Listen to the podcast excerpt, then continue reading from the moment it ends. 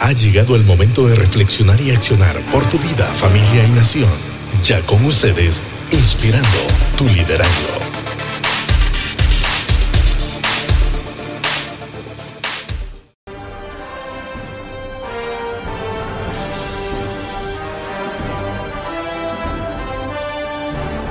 Y es que el, el corazón del ser humano se encuentran los tesoros más preciados del universo.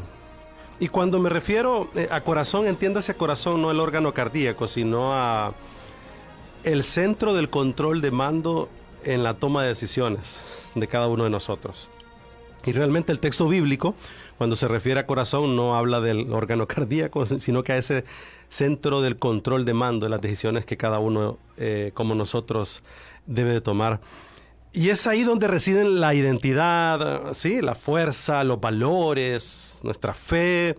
Y en similitud a los Avengers, al Endgame, a lo que la pues famosa saga, ¿verdad? De los Avengers, los Vengadores, nos presentan, podríamos decir que las fuerzas del mal, y ahí está pues eh, en, en, esa figura es Thanos, eh, en estas películas, ¿verdad? Y Thanos junto a las fuerzas del mal, eh, intentan eh, no descansar hasta arrebatarnos estos valiosos tesoros, este valioso don, el cual Dios depositó en nuestros corazones, en ese control de mando de cada uno de nosotros. Eh, pero a diferencia de la ciencia ficción, sí, porque está la música, el fondo, y cuando fuimos a ver la movie, no sé los que se identifican conmigo, ¿verdad? Sabrán, tuvimos tres horas ahí en el cine disfrutando de esta movie y algunos no aguantábamos, ¿verdad? Estar sentados ahí tanto tiempo.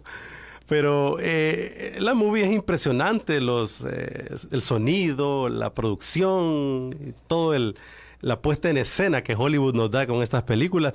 Pero más allá de esta ciencia ficción, que realmente es eso, nada más, los, los elementos esenciales de la existencia humana eh, realmente pertenecen a Dios infinito y todopoderoso a nadie más. Y solo su mano, o sea, solo el guantelete de su mano, vaya, para identificarnos también con el, la mítica figura también de este guantelete, eh, solo Dios infinito, todopoderoso, solo su mano pueden controlar el tiempo, el poder, la realidad, el espacio, la mente, el alma.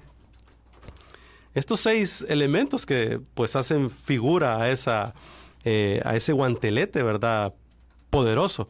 Que realmente, eh, pues en la ciencia ficción es una cosa, pero en la realidad es Dios el único que tiene el control.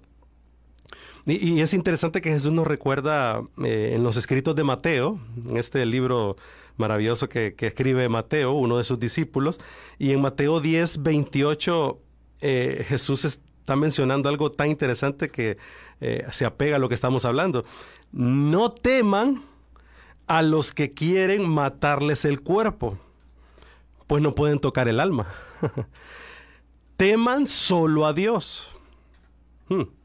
Teman solo a Dios, quien puede destruir tanto el alma como el cuerpo en el infierno.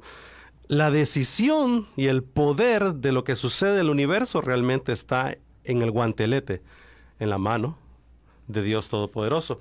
Y, y aquí nos viene una pregunta, ok, la gema del alma, pues, ¿y qué onda? Dirán los muchachos, ¿verdad? Y los que nos están escuchando, eh, ¿qué, ¿qué, onda con, con, esta gema del alma? Y pues eh, el equipo de Logos ha decidido también eh, nombrar a esta gema del alma salvación.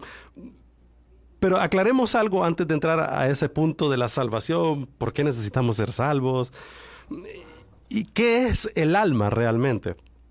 Eh, bueno, primero el alma y el espíritu son los dos principales aspectos inmateriales de la estructura que se le atribuye a la humanidad. El ser humano está compuesto de materia, o sea, el cuerpo que vemos, lo físico, pero también de lo inmaterial, o sea, el, alma, el espíritu. Eh, es más, ahí se adentran más cosas como los sentimientos, emociones, etc. y la parte del espíritu es el elemento que se le da al ser humano como habilidad para conectarse con Dios. Ok, el espíritu se conecta con Dios. Y el alma es realmente el elemento que le da vida al ser humano. Usted, yo, todos los que nos están escuchando, realmente tenemos vida por el alma. Es lo que somos realmente. Como les decía, los sentimientos, los deseos, las emociones, las convicciones, los recuerdos, las decisiones. Y hagamos una dinámica, ¿les parece? Remontémonos a nuestra niñez. Recuerde lugares, recuerde personas a los que a usted le gustaba ir a, disfrutar, a jugar. No sé, recuerde algún campo de fútbol al que a usted le encantaba ir a jugar todas esas tardes después de la escuela. Bueno, lo que estamos haciendo en este momento es remontándonos a esos recuerdos, a, esas, a ese contenido que el alma tiene. Eso es lo que somos realmente, lo que durante nuestra vida, como niños, preadolescentes, adolescentes, jóvenes, o a los adultos que nos escuchan también, todo ese cúmulo de emociones, de sentimientos, de deseos, de convicciones, de recuerdos, todo eso es lo que nosotros somos. Híjole, el asunto es, ¿qué es lo que somos? ¿Qué es lo que acumulamos durante todos los días de nuestra vida? Ahí en el alma. ¿Hacia dónde estamos mirando, verdad? ¿Qué tipo de vista estamos viendo? ¿Hacia qué ventana estamos viendo para construir un mejor país?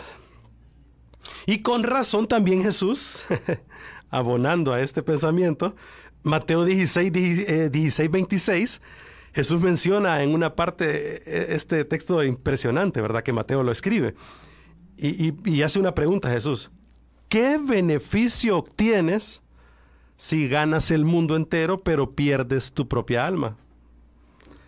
Se lo repito una vez más, es una pregunta interesante que todos deberíamos de hacernosla.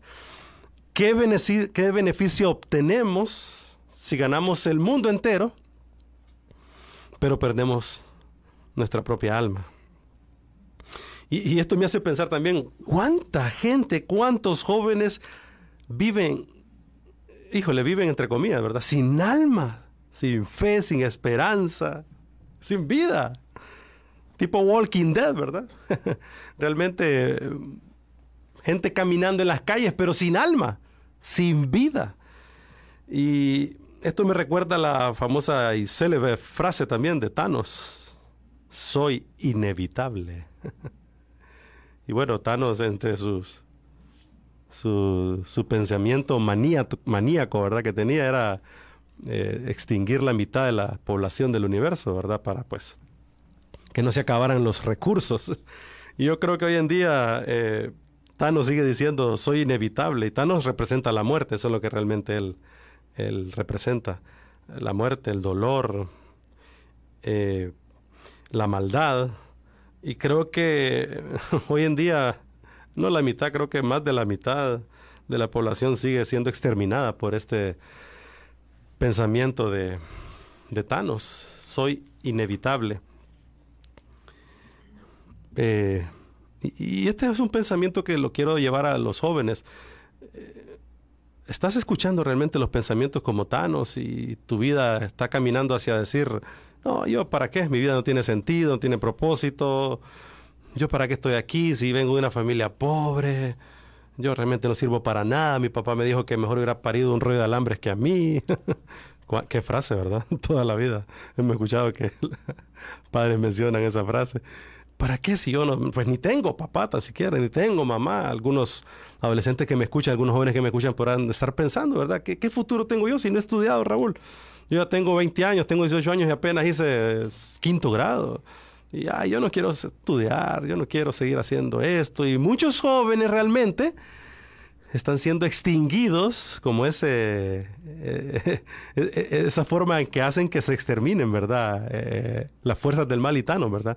Así como pequeñas arenitas ¿va? que se están yendo y vuelan, eh, llevados por el viento. Y hay jóvenes que así están como desapareciendo como esas arenillas que se las lleva el viento.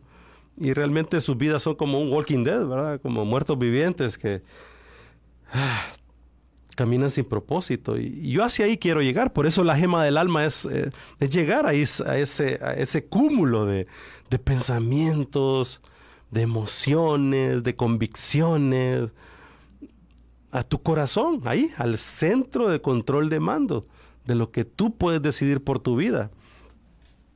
Y Thanos junto a las fuerzas del mal, como les decía, quieren exterminar el sentido de vida de nuestro día a día. Y, cuando digo Thanos, no, se, no se ponga a pensar, ¿verdad? La, la película. No piensen en el Thanos morado, ¿verdad? Y grande y musculoso, ¿verdad? De la película. Me refiero al sistema en el que vivimos, a la maldad. Como bien lo decía el pastor Alex, ¿verdad? Hay gente que todavía no cree que hay maldad. y realmente es así como millones de jóvenes caminan sin fe, sin esperanza, sin Dios, sin un propósito. Eh, yo realmente, yo platico con amigos y les digo yo, realmente nosotros deberíamos de sentirnos privilegiados, de tener un papá, una mamá, de tener alguien cerca que nos estuvo eh, acompañando en las decisiones de la vida, en ese cúmulo, en ese crecimiento en ese acompañamiento que hicieron nuestros padres, eh, aún vecinos, amigos nuestros, que en un círculo más abierto, que estaban siempre acompañándonos, diciéndonos, eh, Raulito, tal vez estábamos jugando fútbol en la cuadra, me acuerdo, y salía un vecino y decía, eh, Raulito, cuidado, le voy a decir a tu papá, pórtate bien. y había gente siempre alrededor nuestro cuidándonos. Pero me pone a pensar cuántos miles, cuántos millones de jóvenes caminan sin un círculo de protección de provisión de un padre, de una mamá, de una familia, de vecinos, de amigos. Pero esta mañana quiero decirte, o sea, tranquilos, no, no se me pongan tan bajoneados. Eh, simplemente quiero llegar a su corazón, a su alma. Hay esperanza, sí, sí. No nos sintamos eh, tan bajoneados, hay esperanza, pero tú tienes la decisión. Es que ese es el asunto. Tú debes decidir. Y el centro del control de mando, el guantelete lo tiene puesto Dios. Y en la gema del alma Dios quiere darte esperanza y por eso Él quiere salvarnos. Primero salvarnos de nosotros. Creo que es el primer enemigo, es el primer tano que tenemos que enfrentar. Joven, tu alma siempre está en peligro de ser destruida. ¿Mm? Y más adelantito vamos a hablar de un personaje que a mí me encanta, es Jeremías. Wow, si yo pudiera en una mesa sentarme e invitar a cinco de los grandes históricos de todos los tiempos, ahí estaría el joven Nehemías, llamado de adolescente. Desde adolescente fue llamado por Dios para un propósito, uff, inimaginable para un adolescente como Jeremías. Un espectáculo de libro, Jeremías. Es un personaje impresionante de la historia de la humanidad. Y por eso les digo, jóvenes, tu alma, papás que nos escuchan, mamás, familia, nuestra alma siempre estará en peligro de ser destruida. Eso es lo que quiere el sistema. Es una batalla a diario para desconectarnos de lo que realmente vale en la vida. Tu propósito, hmm, para lo cual tú fuiste creado, diseñado. Y, es interesante también que el mundo de hoy nos dice eh, cómo debemos de luchar contra el cáncer. el mundo de hoy nos enseña y nos dice cómo debemos de luchar contra el SIDA, contra las drogas, contra el sobrepeso, ¿verdad? Porque tenemos vida fitness, ¿verdad? O sea, ahí tenemos gimnasios por todos lados y la gente se cuida y anda tomando su juguito verde, ¿verdad? y se cuidan y nos enseñan a luchar contra pues, el sobrepeso, contra las drogas, contra el cáncer, contra el alcohol, pero muy poco o casi nada se nos enseña a luchar por la salvación de nuestra alma, por construir nuestra vida, por la vida eterna, que es lo que realmente vale. Porque esto, esto material que ustedes ven aquí, esta guapura que ustedes ven, ¿verdad? Bueno, si no lo digo yo, ¿quién lo dice, verdad? Así que hay que levantar la autoestima. me quedan viendo por acá en controles. pues sí, por eso me canto yo todas las mañanas la canción de la humildad. No sé si ustedes se la saben, pero se la voy a regalar. Yo todas las mañanas me levanto, me miro al espejo y digo, qué lindo soy, qué bello soy, cómo me quiero. Ah, ah, sin mí me muero.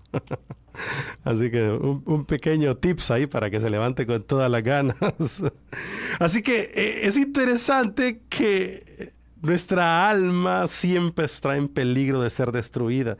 Y el mundo en que vivimos nos enseña a vivir como, como guapos, como fitness, como musculosos, gente inteligente. Y ven, los libros son los 10 pasos para ser una chica bella. Ah, cosmopolita, ¿verdad? Los 10 pasos para ser el hombre más rico del mundo. Y los 10 pasos, y los 10 pasos, y los 10 pasos, y los famosos 10 pasos, ¿verdad? Parecen pasos mágicos, ¿verdad? Todos nos enseñan y nos quieren decir qué hacer con lo material, con esto que vemos aquí encima. Pero muy pocos, a casi nadie nos quiere enseñar cómo luchar por nuestra vida, por nuestra alma, por la salvación de nuestro ser, por la vida eterna, que es lo que realmente vale, lo inmaterial de nosotros. O sea, realmente ustedes ven a Raúl aquí al frente, lo físico mío. Pero yo no soy lo físico, realmente yo soy lo que está dentro de mí, lo intrínseco. Eso es lo que yo realmente valgo. Y valgo por el cúmulo de, experiencias que tuve con mis padres, con amigos, con familia, algunas experiencias buenas, algunas experiencias malas. Pero en ese caminar diario debemos aprender a decidir bien por nuestra alma. Así que es la salvación entonces de nuestra alma. ¿Qué significa esto de la salvación de nuestra alma? Pues Thanos tiene otra frase célebre para que vean que hice la tarea. No, soy. Eh, me gustan las películas de superhéroes. Todos los años hacen películas de superhéroes, ¿verdad? Mi hijo Santiago le encantan las películas de superhéroes. y pues. Eh, eh, los Avengers, sí, me gusta, es una buena movie.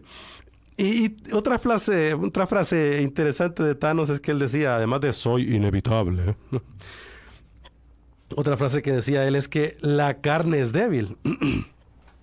y la debilidad debe desecharse por el bien del poder. Pero este es un error. No, no es así. Pues para Dios, en mi debilidad se perfecciona su poder. Es que el guantelete en manos de quién está. Es que ese es el asunto. El guantelete en manos de quién está.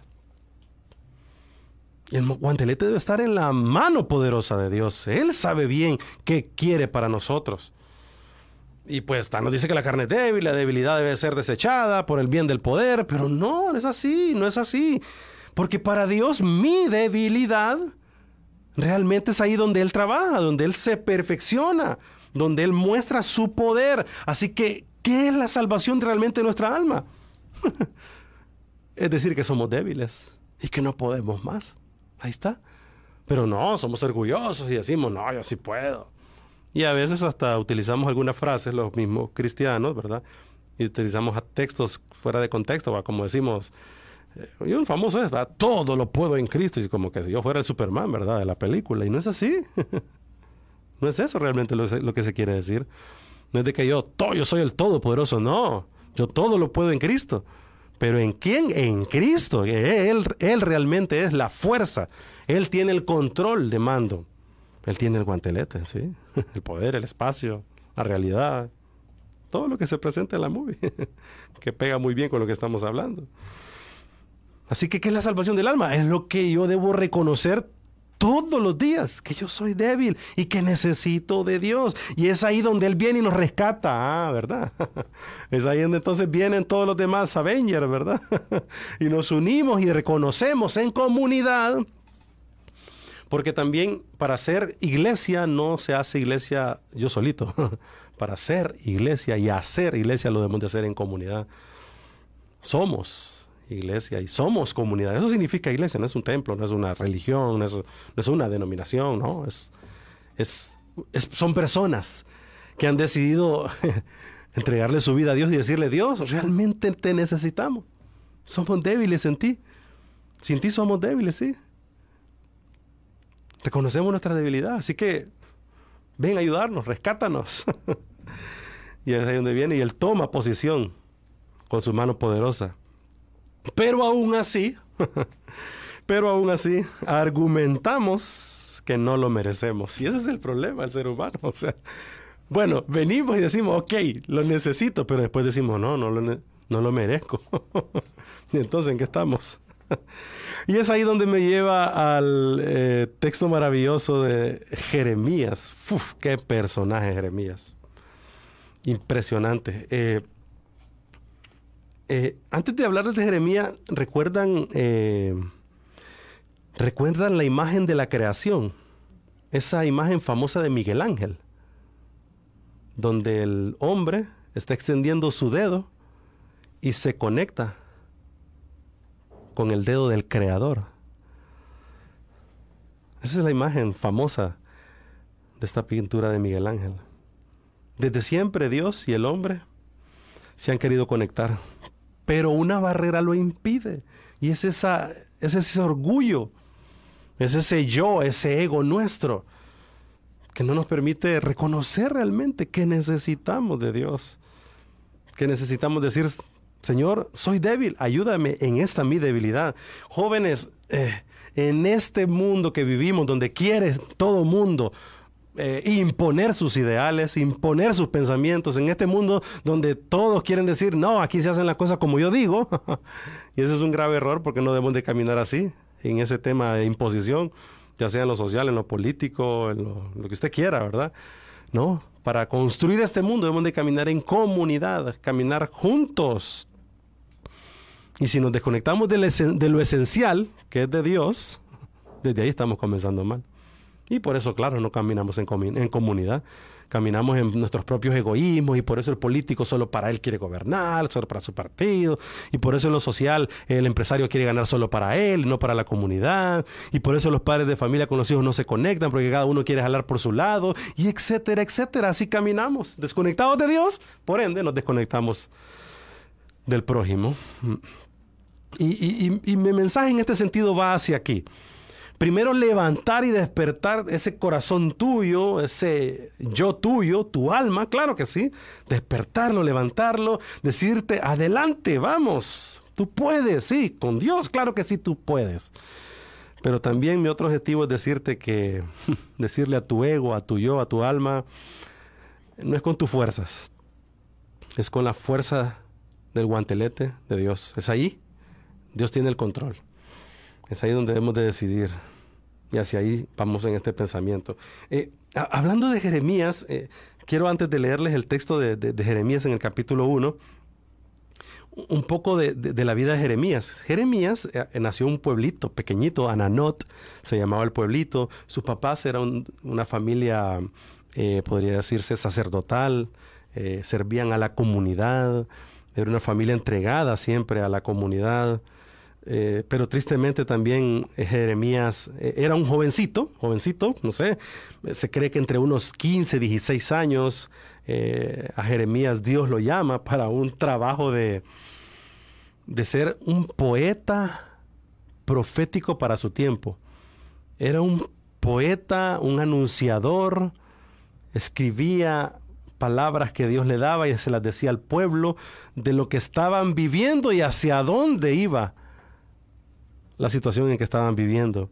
Eh, eh, el contexto de, este de, Israel en este momento, híjole, era un tiempo donde la gente estaba realmente en calamidad, era un, periodo de, cautiverio, persecuciones, eh, estaba un imperio gobernando en ese momento, el, imperio asirio, pero viene otro imperio y derroca al imperio asirio, este imperio se llama el imperio babilónico, ahí estaba el Nabucodonosor famoso, ¿verdad? Este rey loco, ¿verdad? Que Eh, realmente eh, eh, conquistó el mundo en ese momento.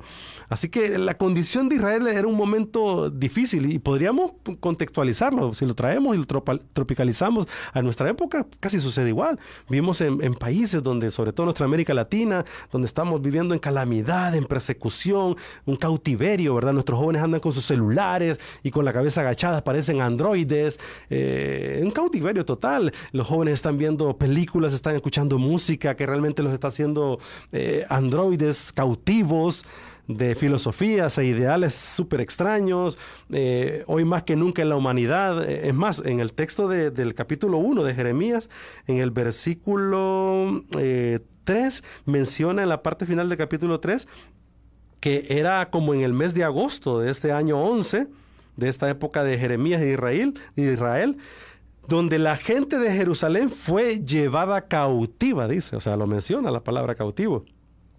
Y eso me, hace pensar cautivos de la tecnología, cautivos, de los bajos sentimientos, de los bajos instintos del ser humano, cautivos de ideales tontos, ¿verdad? Hace poco, para muestra un botón, miré que un hombre eh, vestía de perro, ¿verdad? Dálmata, y él decía que era un perro, era un dálmata. O sea, y que él quería ser reconocido como el primero, primer transespecie, algo así se le llama ahora. Entonces digo yo, wow, ¿en qué mundo estamos viviendo? ¿Con qué filosofía y pensamiento estamos viviendo? ¿En qué vamos a terminar? Había otra chica que quería, se, creía caballo, ¿no? Ah, no, caballo, no, yegua, ¿va? ¿Qué será caballo, yegua? No sé, hasta me confundo, pues. Cautivos el pueblo de Israel entonces llega a ser cautivo por este imperio babilónico. Hoy tenemos imperios en el mundo. El imperio ruso con China, Estados Unidos, y se pelean por el poder. Vemos, ¿verdad? No, es ciencia ficción, es la realidad. y se pelean por el poder. Y además de estos imperios que tenemos, geopolíticos, ¿verdad? Tenemos ese, esa guerra interna, como lo decíamos con el pastor, eh, con, el pastor, ¿verdad? Platicando, Alex Cerros de que la primera guerra que debemos de luchar es contra nosotros mismos ahí, con estos pensamientos, sentimientos, emociones que nosotros mismos nos metemos a la cabeza. Y Israel en ese momento también tenía un contexto terrible. Habían pasado cinco reyes en un periodo corto de, ¿qué? Unos cuantos años nada más. O sea, reyes como Josías, ahí se menciona en el versículo 3, Josías, Joacás, Joacín, Joaquín, uno peor que otro. Sedequías, que fue el que al final eh, sentencia a Jeremías a una muerte atroz. Y Jeremías vive en este contexto. También me hace pensar que lo lleva cautivos y hoy me hace pensar cómo eh, territorialmente también nuestra gente está siendo eh, llevada cautiva, deportada de territorios de donde ellos nacen son llevados cautivos a territorios donde ellos pues eh, piensan que van a vivir mejor, como el sueño americano, por ejemplo, ¿verdad? Mucha gente centroamericana viaja hacia Estados Unidos creyendo que van a vivir mejor y, y pues corren ese riesgo. En, Europa vemos, ¿verdad? Como la gente de Oriente, como en Siria, por ejemplo, está huyendo hacia Europa, ¿verdad? Se están eh, quedando a vivir allá, ¿verdad? Para vivir una vida mejor. África también, el norte de África, está viviendo una época de migración como nunca antes en la historia. Se está yendo a vivir a Europa. Así que este es el contexto de Jeremías, muy parecido a lo que estamos viviendo hoy en día. y quiero cerrar en esta mañana con, o tarde o noche, como usted nos esté sintonizando en cualquier parte del mundo, ¿verdad? A través de nuestra transmisión en Facebook Live también. Cómo Jeremías lucha con ese yo interior, con su alma. Cómo Jeremías lucha con ese, con ese ser que está dentro de él y que no quiere realmente eh, encontrar un propósito en su vida porque cree que no lo hay y rehuye al llamado de Dios. Y aquí es donde quiero poner la óptica primera el argumento del yo. Para encontrar salvación en nuestra alma debemos de luchar con ese argumento del yo. Hmm. A esto le llamaría yo eh, la tesis de mi vida. Pero también hay otro argumento, es el argumento de Dios. Y a esta parte yo le llamaría la antítesis de mi vida. Todo lo que Dios trabajó. Y bueno, y sigue trabajando y quiere seguir trabajando para mi diseño, para mi propósito de vida. Así que están esos dos argumentos. El argumento del yo, todo lo que yo debo trabajar en mi diseño, todo lo que yo debo de luchar con mi alma, por mi alma, para encontrar propósito. Y con el argumento de, Dios. Y, el primero es el argumento de Dios. Y aquí voy. Esta es la antítesis de mi vida. Esto es todo lo que Dios trabajó en mi diseño. Y aquí comienza la conversación de Jeremías con eh, Dios. Es el versículo 4 el que les voy a leer del capítulo 1. El Señor me dio el siguiente mensaje. Te conocía aún antes de haberte formado en el vientre de tu madre. Antes de que nacieras te aparté y te nombré mi profeta a las naciones. Interesante. Te conocía antes de haberte formado en el vientre de tu madre. Y antes de que nacieras te aparté y te nombré mi profeta a las naciones. Desde antes te formé, Y cuando esa palabra formar ahí en ese hebreo, habla, el hebreo, en el hebreo original, habla de moldear como alfarero. Dios empezó a diseñarte. Desde antes de que tú nacieras, Dios empezó a diseñarte, a moldearte. Sí, tú, eh, Richard, tú, Michael, ¿cómo les ponen a los muchachos ahora, verdad? Messi, hay varios Messi. Cristiano Ronaldo, hay varios Cristianos Ronaldo ya inscritos aquí en Honduras. tú, Raúl, tú, eh, Catherine.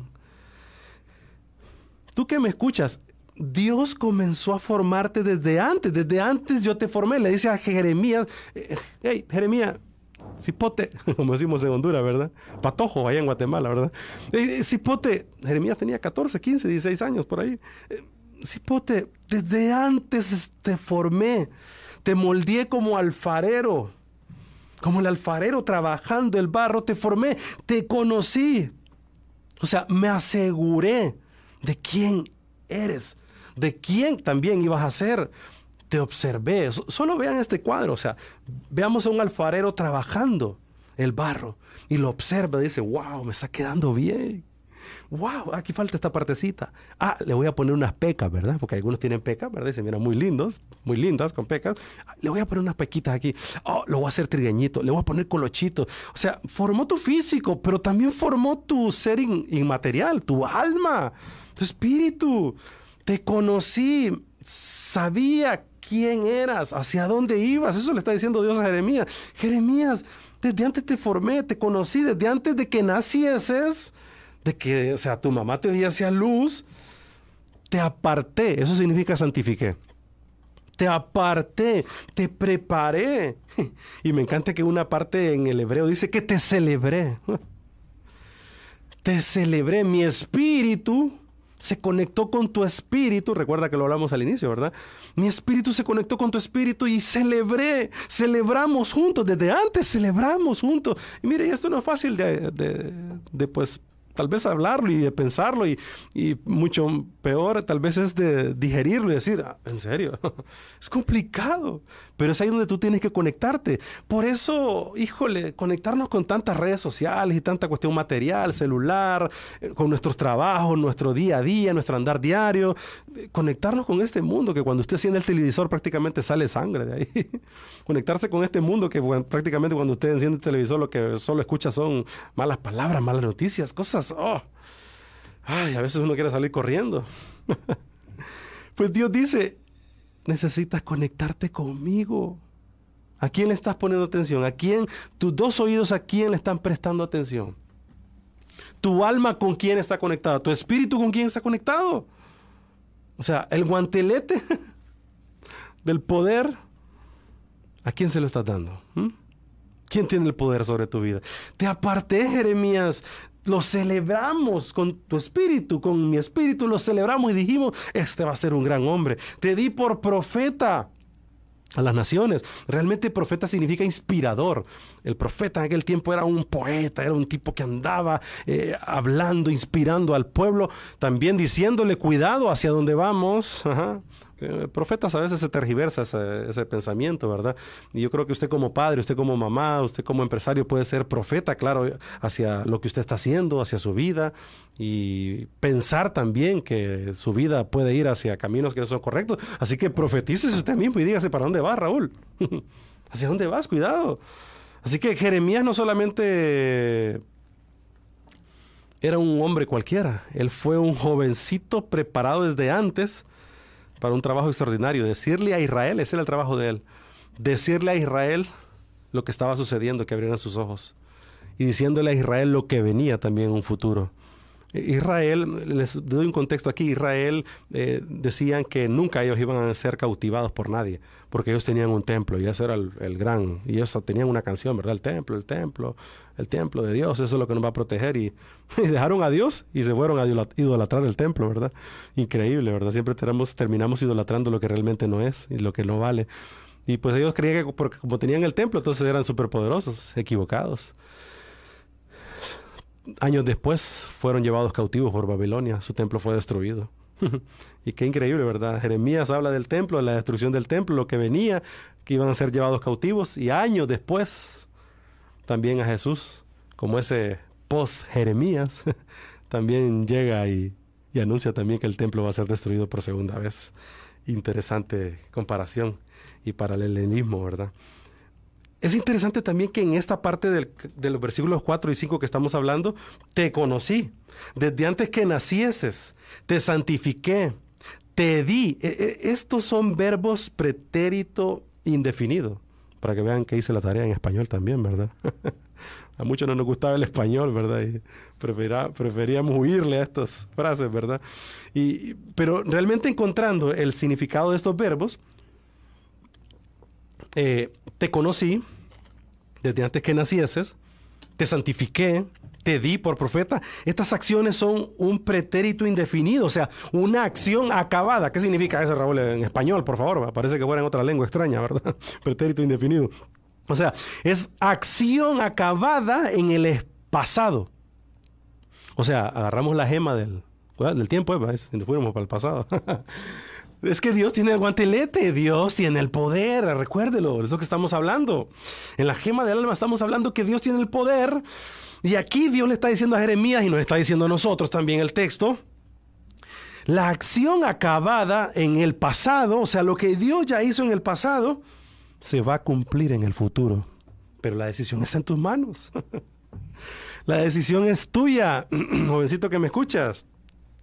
La decisión es nuestra. ¿Qué estás decidiendo por tu vida? ¿Qué estás decidiendo por tu familia? ¿Qué estás decidiendo por tu comunidad, por tu barrio ahí? Estás decidiendo por violencia, estás decidiendo por maldad, estás decidiendo por no estudiar, estás decidiendo por no honrar a tu padre y a tu madre, estás decidiendo cualquier cosa, menos por tu propósito de vida. Te quiero decir, el trabajo de Dios, o sea, el argumento de Dios, este 4 y 5 del primer capítulo, versículos 4 y 5 del primer capítulo, estamos hablando del argumento de Dios, o sea, todo lo que Dios trabajó, o sea, la acción acabada de Dios en el pasado, estamos con la gema ahorita del tiempo, nos fuimos para allá, Estamos viendo cómo Dios ya trabajó en tu vida. Dios ya tiene un diseño para tu vida. Debes de encontrar entonces ese propósito para el cual fuiste diseñado. Sí, sí, por favor, entiéndelo. Esa acción acabada en el pasado se va a cumplir en el futuro.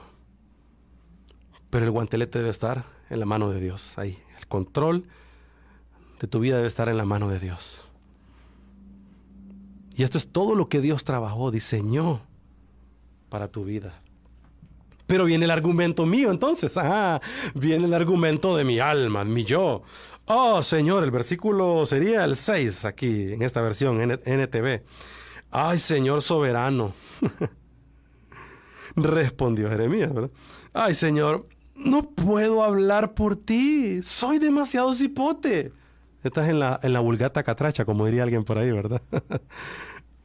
soy muy joven, soy demasiado joven. Pero el versículo 7 dice, em, no digas soy demasiado joven. El Señor le dijo, Jeremías, eh, permíteme, no digas soy demasiado joven, porque debes ir donde quiera que te mande y decir todo lo que te diga. Hmm. No le tengas miedo a la gente, porque estaré contigo y te protegeré.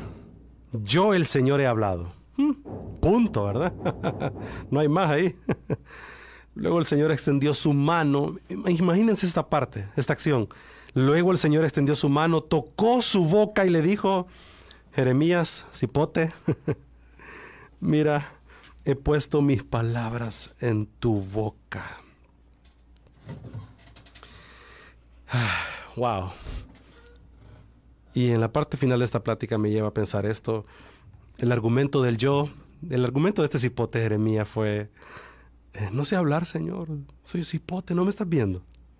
Sí, yo sé que mi familia ha servido por muchos años a la comunidad, mis padres han sido gente que sirve a la comunidad. Los padres de Jeremías eran sacerdotes, eran de un pueblito pequeño, pero de un pueblito pequeño y confrontar a un imperio poderoso como el de Babilonia, con un rey loco como Nabucodonosor, ¿verdad? Como los reyes que tenemos hoy en día, muy parecidos, ¿verdad? Ah, le dice, Señor, este cipote, ¿qué crees que va a hacer? El argumento del yo es decir, no puedo. Pero el Señor refuta el argumento del yo y dice, Recuerdan, Jeremías, No digas soy cipote, no insistas, no afirmes eso. Muchachos, eh, eh, alto, alto, chicos, ¿qué están haciendo ahí? Espérenme, atención aquí, a todos los que me están escuchando, atentos. No sigan afirmando, no sigan insistiendo, no permanezcan con esos pensamientos de yo no puedo. No digas eso, el Señor te está diciendo, no digas eso, no permanezcas en ese pensamiento, o sea, no vivas en ese espacio donde siempre te vas y te refugias y dices, no, yo no puedo, soy un tonto, no sirvo para nada. Y claro, con las películas de hoy, con las canciones de hoy, con, con el sistema en el que vivimos hoy, cualquiera puede creérsela, no la basuría, como diría un amigo, sino que el juguito de la basura. No afirmes, no insistas en ese pensamiento, le dice el Señor a Jeremías y nos está diciendo a nosotros también. Cipote, no sigas en ese pensamiento. Ah, yo vengo de una familia pobre, es que yo vengo en el puerto, es que yo no estudié y es que yo no tengo aquí, yo no tengo ese apellido rimbombante. Y Jeremías afirmó también, yo soy un niño. No te sentencias diciendo soy un niño. Porque yo creo que Dios a lo menos preciado, a lo menos preciado, lo utiliza para cosas extraordinarias. Y realmente ese pensamiento menospreciado es por lo que hemos acumulado durante muchos años y lo que mucha gente nos ha dicho, por donde tal vez vivimos. Eh, en, América Latina vivimos con muchos retos, con muchos retos. Eh, se cree que entre algunos años, unos 3, 4 años, América Latina tendrá entre 500 millones y 550 millones de jóvenes menores de 25 años. Pero yo digo, híjole, es un ejército impresionante. Pero ¿en qué condiciones tendremos a estos jóvenes? ¿Qué condiciones académicas, sociales? ¿En qué, en condiciones eh, educativas? ¿En qué contextos tendremos a nuestros jóvenes hoy en día?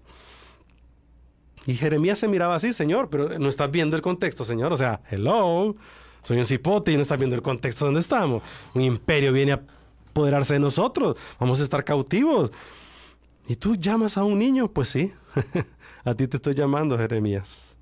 Y el Señor te dice, Michael, Johanna, María, Ricardo, Carlos, sí. No digas soy joven. No te quedes refugiada en esas palabras de no puedo. A todo lo que yo te envíe, o sea, todo lo que yo te ordene, todo lo que yo te recomiende, todo lo que yo te ordene y diga, no le temas porque para librarte estaré yo siempre, para defenderte, para arrebatarte de las situaciones que tú creas que ya no se puede más. Y me encanta cómo termina esta parte que dice, extendió su mano Dios y tomó mi boca. Eh, también hace referencia a esta, esta acción en el hebreo realmente que Dios abrazó al pequeño Jeremías, al pequeño adolescente, al jovencito Jeremías, le puso su mano encima, lo abrazó y le dijo, aquí está mi mano, aquí está el guantelete, con todos los poderes. Aquí está mi persona, mi mano poderosa, aquí estoy yo, Dios, para decirte, estoy contigo. Y tocó su boca y le dijo, ahora eres llamado para alcanzar a otros, para conquistar naciones, para transformar tu contexto y aquí te he puesto, dice, en la parte final, mis palabras en tu boca. El argumento del yo, la tesis de mi vida, lo que yo debo trabajar en mi diseño, claro que sí, contra el argumento de Dios, la antítesis de Dios. Creo que realmente debemos de poner la antítesis de Dios y decirle, Señor, este es el momento en que tú debes de trabajar en mi vida y, el examen lo debes de aprobar diciéndole, Señor, eh, te necesito. Y hoy voy a decidir inspirar a otras generaciones. Y termino con eh, el texto de esto me lleva a Segunda de Crónicas. Híjole, vamos a ver aquí donde lo tengo. Eh, segunda de Crónicas 36. Segunda, eh, el, el, segundo libro es de Crónicas, porque aquí comenzó la historia, lo que le acabamos de platicar. Pero la historia termina en esta anécdota de las crónicas de los reyes, en la segunda Crónicas 36, 22, 23. Y termina diciendo, en el primer año de Ciro, rey de Persia, el Señor cumplió la profecía de, que había dado por medio de Jeremías, aquel cipote. el ministerio de Jeremías duró, híjole, 40, 50 años. Habló a la gente, habló a su pueblo de lo que iba a suceder. Inspiró, desafió a generaciones. Inspiró a Daniel, porque este pueblo quedó cautivo en Babilonia y hubo un remanente que quedó, entre ellos Daniel y, otros amigos. Y los Daniel son los resultados de Jeremías que inspiran a otras generaciones a dar lo mejor por su comunidad. Y movió el corazón de, el corazón de Ciro, que era el, ya el emperador de Persia en ese momento, ¿verdad? Ya este era el nuevo imperio que estaba gobernando en el mundo en esta parte del mundo, movió el corazón de Ciro a poner por escrito el siguiente edicto y enviarlo a todo el reino. ¿Qué es lo que escribió el rey de Ciro? Esto dice, esto dice Ciro, rey de Persia. El Señor, Dios del cielo, me ha dado todos los reinos de la tierra. Me encargó construirle un templo en Jerusalén, hmm, que está en Judá. Cualquiera que pertenezca al pueblo del Señor puede regresar para realizar la tarea, esta tarea y que el Señor su Dios esté con ustedes. Extraordinario, wow. El llamado de Jeremías comienza encontrándose con su alma, con su yo. Yo creo que es oportuno que esta, este día nos encontremos con nuestro yo y tomemos un tiempo para decirnos, Señor, en mi debilidad, tu guantelete, tu guantelete, toma fuerza. Ahí está realmente el poder. Y yo te entrego el poder, Señor, en tus manos para que tú hagas lo que quieras hacer con mi vida.